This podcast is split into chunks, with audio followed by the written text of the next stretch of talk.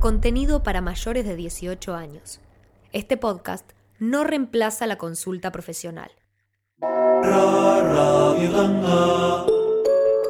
Hola, soy Cecilia C., psicóloga y sexóloga clínica, y esto es Radio Tanga, un podcast donde respondo consultas sobre sexualidad. Radio Tanga cuenta con el apoyo de Bootman es bienestar sexual. Entra a www.bootman.com.ar y hace match con tu mejor juguete sexual. Podés acceder a un 40% de descuento con el cupón LIC. L-I-C. Promoción válida durante todo el 2023. También contamos con el apoyo de Viasec. Viasec Gel es el primer hidratante bulbo vaginal con ácido hialurónico. Seguilos en Instagram, arroba viasec.eurolab o ingresar en su página web viasec.com.ar. Se consigue solo en farmacias. Hola Lick, espero que ande muy bien. Mi consulta es que cada vez que acabo, no importa si es en masturbación o en el sexo, después de acabar siento una sensación horrible y un vacío de que no me gusta nada ni puedo tener contacto con la otra persona. Como si fuese mucha culpa. Me gustaría saber si me puedes ayudar. Muchas gracias y sos lo más. Saludos. Esta consulta fue hecha por un varón y a continuación voy a leer tres consultas hechas por mujeres. Asunto, lloro después del orgasmo. Hola Lick, tengo 27 años y me separé hace un mes. Cuando estoy en proceso de duelo o de soltar a una persona, suele pasarme que no me quiero masturbar, como que me asexúo. Pero noto también que las veces que lo hago, acabo y automáticamente lloro. No solo porque me recuerda al sexo en confianza o gratificante con esa persona, sino que siento como que es una descarga. ¿Tiene sentido? Me ha pasado en otras separaciones, siempre de pareja, o sea, llorar después de acabar, pero por favor, siento que esa pareja que estoy duelando, o como se diga, como que me apagó, que no puedo disfrutar de mí misma y de mi sexualidad porque lo tengo linkeado a mi expareja, y que por eso escapo a estar caliente también o a hacerme la paja. ¿Hay otras personas que les sucede lo mismo? Ya te digo que sí. Siguiente consulta. Asunto sensación al terminar. Hola Lick, ¿cómo andás? Anoche, mientras me bañaba, pensé en consultarte sobre esto que me está pasando. Tengo 46 años y desde que me separé de mi última pareja, cada vez que me masturbo y acabo, lloro. Es una mezcla de sensaciones que no logro entender. Igual no es la primera vez que me pasa. Con mi segundo novio, allá por mis 20 años, del cual estaba muy enamorada, también me pasaba, pero lo relacionaba con una sensación de felicidad, con mi última pareja también me pasó, pero en el último tramo de la relación, en la que ambos sabíamos que ya no daba para más. Entonces lo relacioné con la tristeza. Ahora, tres meses después de haber terminado esa relación, me sigue pasando, pero no es el mismo llanto. Nunca te escuché hablar del tema, por eso me animé a plantearlo. Tal vez sirva. Gracias, sos una grosa. Ojalá más gente te escuche y te lea. Ojalá. Y la última consulta. Hola, Lick. No, hola, Ceci. ¿Cómo estás? Consulta, algunas veces, sobre todo en pleno clete, clete llamamos al sexo oral en la vulvagina, suelo estallar de risa, lo cual es hermoso, pero siento que también es medio creepy. Pero además, a veces cuando ya baja un poco esa excitación, se me empiezan a caer las lágrimas en plan angustia. Tengo la impresión que cuanto más estrés tengo a cuestas, más sucede esto. ¿Qué onda? En mayúsculas. Gracias por todo tu trabajo. En el episodio de hoy vamos a hablar de lo que científicamente se llama disforia postcoital. Vamos a hablar de llorar y de reírse con los orgasmos, lo que se dice la emoción de orgasmear. Nos dice la bibliografía. Existe evidencia de que un fenómeno contrario a la intuición, conocido como disforia postcoital, puede ocurrir después de una actividad sexual consensuada satisfactoria y que se caracteriza por sentimientos inexplicables de llanto, tristeza o irritabilidad. La disforia postcoital ocurre inmediatamente después de una experiencia sexual que en todos los demás aspectos se consideró satisfactoria. Por lo tanto, la disforia es experimentada como una reacción emocional inesperada. La ciencia usa el término poscoital cuando en realidad podemos pensar que es más bien posorgásmico, es decir, más allá de la práctica con la cual alcanzamos el orgasmo. Esto ya lo vimos en otros episodios, esta tendencia a usar el término coital, em, y, sabemos que coito significa pene-vagina, penetración pene-vagina, y que entendemos que las formas de alcanzar el orgasmo van mucho más allá de un pene y una vagina. Esto es eh, una, cuestión eh, bastante heteronormativa y coitocentrista. Estas sensaciones aparecen en una relación sexual con otra persona, no solo heterosexual claramente, o bien aparece en la masturbación. Entonces, em, está asociada al orgasmo. Hay que meter una actualización con estos términos porque seguimos llevando todo el coito. Igual a lo largo del episodio yo me voy a referir en, términos de disforia poscoital porque es así como está en, las investigaciones que estoy tomando como referencia. Así que contradecite el que me gusta. Y disforia quiere decir tristeza, incomodidad, ansiedad, irritabilidad. Digamos que es lo opuesto a la euforia. Y estas emociones afloran en el momento de resolución de la respuesta sexual, es decir, la fase posterior al orgasmo que se caracteriza a nivel físico por la detumescencia genital, la relajación general y un retorno del organismo al estado previo. Es este reseteo. Lo cierto es que la experiencia fisiológica y psicoafectiva de la fase de resolución está muy poco investigada y muy poco comprendida. No esperen tener certezas en el episodio de hoy.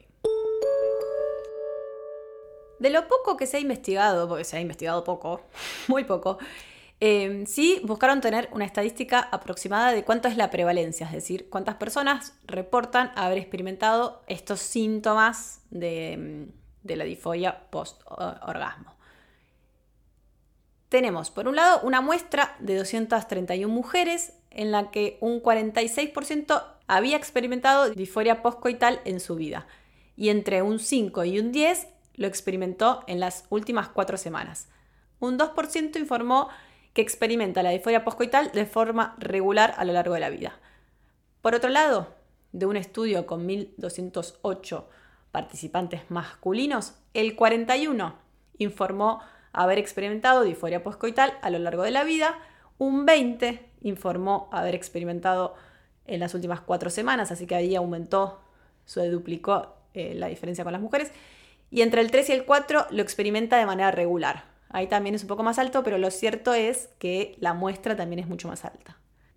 De lo que tiene que ver con disforia a lo largo de la vida, no hay tantas diferencias entre hombres y mujeres, estamos en un 41 y un 46%. Otro estudio hecho en el año 2019 por Berry y Hilpert buscó obtener una comprensión más profunda de la variedad de síntomas poscoitales y lo que hicieron fue extender la investigación más allá de la disforia clásica e incluir en los cuestionarios 21 síntomas. Entre ellos, atendeme esta, arranca con arrepentimiento. bueno, no vamos a analizar esto, eh, pero yo no sé si hay que culpar el orgasmo para tener esa sensación. Tristeza, depresión, cambios de ánimo, vacío, infelicidad, frustración, baja autoestima, desesperanza, baja energía, fatiga, dolor de cabeza, vértigo, dificultad para concentrarse, temblor, sensación de frío, entre otros. Y al aumentar la descripción de estos síntomas, la prevalencia llegó a ser de un 90% de los 623 participantes que se investigaron, ya sean hombres o mujeres. Y entonces lo que ellos proponen es dejar de llamar al fenómeno disforia poscoital y adivinen qué, sugieren utilizar el término síntomas poscoitales. O sea, cambian disforia por síntomas, pero poscoitales sigue firme, firme. Hasta acá entonces sabemos que nos pasan un montón de cosas eh, después del orgasmo, que sentimos un montón de, emociones y cosas diferentes que nos pasan con frecuencia. Y la pregunta ahora del millón es, ¿cuáles son las causas? Lo cierto es que esto no se sabe a ciencia cierta. Los estudios lo que hicieron fue eh, encontrar ciertas asociaciones, pero ningún resultado es concluyente. Se asoció con angustia psicológica actual de lo más relacionado, antecedentes de abuso sexual, disfunciones sexuales. Tengan en cuenta que estas tres características, que son las que primero aparecen dentro de las investigaciones, también son factores que hacen que una situación sexual no sea agradable. También se estudió en relación a la satisfacción con la, relación, con el vínculo, el estilo de apego, las experiencias actuales de ansiedad y de depresión. Y hay un estudio basado en gemelas que sugirió que hay un componente genético que puede influir. Como vemos, las investigaciones tienden a poner el foco en los aspectos más bien psicológicos e interpersonales de estas sensaciones o síntomas post-orgásmicos, pero no, no exploran si estas sensaciones son vividas negativa o positivamente. Y una pregunta que nos hacemos, además, es si tiene algún impacto eh, en esta sintomatología los cambios químicos que, que se producen durante el orgasmo. Primero sabemos que el orgasmo implica una pérdida de control. Hay unos minutos de desconexión a nivel cerebral, se habla de un estado alterado de conciencia y sabemos que durante el orgasmo la corteza órbito frontal lateral se vuelve menos activa. Esta es la parte del cerebro que es responsable de la razón, la toma de decisiones y los juicios de valor. Así que quizás la angustia tenga que ver con una toma de conciencia post-orgásmica y una vuelta a la realidad que es medio un bajón, o sea, es como el fin de fiesta, digamos. Y durante la actividad sexual también se activa el circuito de placer y aumenta en nuestro cerebro la dopamina, que es una hormona responsable de los sentimientos de placer, deseo y motivación. Esta dopamina luego disminuye posorgasmo y quizás también puede generar esta sensación de vacío o de bajón. Son todas hipótesis. ¿eh? Otra hormona que produce el cerebro durante el orgasmo es la oxitocina, que es secretada por la glándula pituitaria y liberada en el hipotálamo. Esta hormona nos hace sentir más cerca de los demás y promueve el afecto. La oxitocina se conoce como la hormona del vínculo, porque también se libera, además del orgasmo, durante la lactancia. Y sabemos que facilita esta sensación de amor y de apego. O sea, es probable que esta hormona sea la que cuando tenés el orgasmo que te acuerdes de tu ex y te den unas ganas bárbaras de cucharear y que te angustie cuando estás en duelo. Así que no es que no superaste a tu ex, sino que es la oxitocina. Hasta acá la información que encontré confiable al momento de hacer este episodio. No es mucho, entonces lo que decidí, porque no encontraba muchas certezas, tampoco las voy a encontrar luego, pero lo que decidí fue abrir mi propia mini investigación no aprobada por nadie ni presentada en ningún lado. Lo que hice fue subir a mis, a mis redes sociales, a mi Instagram, a mi cuenta de Instagram, que la pueden seguir, arroba. Subí a mis redes una encuesta en, en Google Form para que respondan solo las personas que habían sentido alguna vez alguna sensación inesperada post-orgasmo. En menos de 24 horas obtuve 19.230 respuestas. Qué tool. De esas 19.230 respuestas, un 92% eran mujeres cis. Un 83% del total de la muestra eran personas heterosexuales, un 15% bisexuales y un 1.6% homosexuales. Edad promedio entre 18 y 28 años. Y esto tiene mucho que ver con el perfil de, de las personas que me siguen en redes. Un 20% de estas personas encuestadas refirió a haber sufrido abuso sexual. Este número nos recuerda una vez más los altos índices de abuso que sufrimos las mujeres Estamos hablando de una cada cinco. De las emociones y sensaciones percibidas en el momento posterior al orgasmo, siempre en situaciones consentidas, lo que mostró esta encuesta informal, en primer lugar, una sensación de vacío. Un 51% respondió sensación de vacío. Luego, tristeza, llanto y risa. En menor medida, apreció la culpa el rechazo y en mucho menor medida el asco. A un 50% de las personas le sucede ocasionalmente y a un 46% le pasó en el último año. Solo un 6.9% refiere que le pasa siempre. 54% de las personas presentan estos síntomas cuando tienen sexo con otra persona, un 15% en masturbación y un 30% en ambas situaciones. Y en el cuestionario lo que hice fue preguntar si asociaban estos síntomas a alguna situación. Y ordené los resultados de mayor a menor. En primer lugar, 11.238 personas, es decir, un 58.4%, refirió que se encontraba bajo situación de estrés. Así que básicamente la mitad de las personas andamos estresadas por la vida. 10.942, eh, un 56% de la muestra, respondió que lo asociaban con ansiedad en primera medida, luego con angustia psicológica y luego con ánimo deprimido. 8.805, un 45%, lo asocia a creencias negativas asociadas al sexo, como por ejemplo la culpa, eh, eh, la vergüenza, el pudor, y también con una crianza religiosa o conservadora. Luego tenemos un 42% que lo relacionó con alguna problemática sexual, entre ellas principalmente la dificultad para alcanzar el orgasmo, recordemos que respondieron principalmente mujeres, luego dificultad en el deseo, dificultad con la erección o con la lubricación y eyaculación precoz.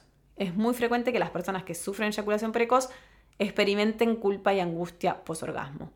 En el último lugar, personas que se encontraban en situación de duelo, principalmente separación de pareja, muerte del padre o de la madre y aborto. Em, en el cuestionario podían responder más de una, por eso van a ver que los porcentajes no cierran. Y obviamente que por más de que estemos hablando de que una persona lo puede relacionar con algo, tampoco nos da cuenta de que sea una causa. Pero sí me parece que empezamos a, poder hablar y, ver qué más nos está pasando cuando nos pasa esto. Creo que nos brinda más información. Y a modo de cierre, les leo algunos de los comentarios que me dejaron en la, encuesta, que fueron más de 2.500 comentarios escritos, que había una parte para escribir, así que voy a leer eh, solamente algunos. Y con esto cerramos el episodio de hoy. Y dicen ustedes, me pasa cuando es solo sexo y no tengo ningún vínculo con esa persona. O hay algo que no me terminó de gustar. Ahí siento asco. O un vacío porque satisfago esas ganas y me encuentro que la necesidad no era solo de sexo quizás, sino algo más. Algo más afectivo. Que si no lo encontré aparece ese vacío. Me pasa que como en general lloro por cualquier cosa, pensé que era una más de esas cosas, pero no tenía idea que le pasara también a otras personas. Nunca lo hablé con nadie porque nunca le di bola. Me pasa después de pasarla bien durante la relación sexual. No es llanto de tristeza o algo así. Me pasó un par de veces y realmente no entendía cómo podía haber pasado de estar disfrutando a pleno a sentirme vacía y angustiada tan rápidamente. Siento que me pasa cuando el orgasmo es tan fuerte que contrasta con la realidad, entonces lloro. Lo adjudico más que nada a que me crié en una familia muy religiosa. Creo que fue llanto de felicidad, no de angustia ni de culpa, no lo asocio a eso. Me ha pasado de estar pasando por un momento muy heavy familiar de enfermedad y querer descargar masturbándome y luego sentirme muy mal. Fue después de un multiorgasmo de 10 minutos y me dio un ataque de risa y de llanto intenso. En mi caso, cuando me agarran ataques de risa, siento siempre una especie de liberación, una liviandad en el cuerpo.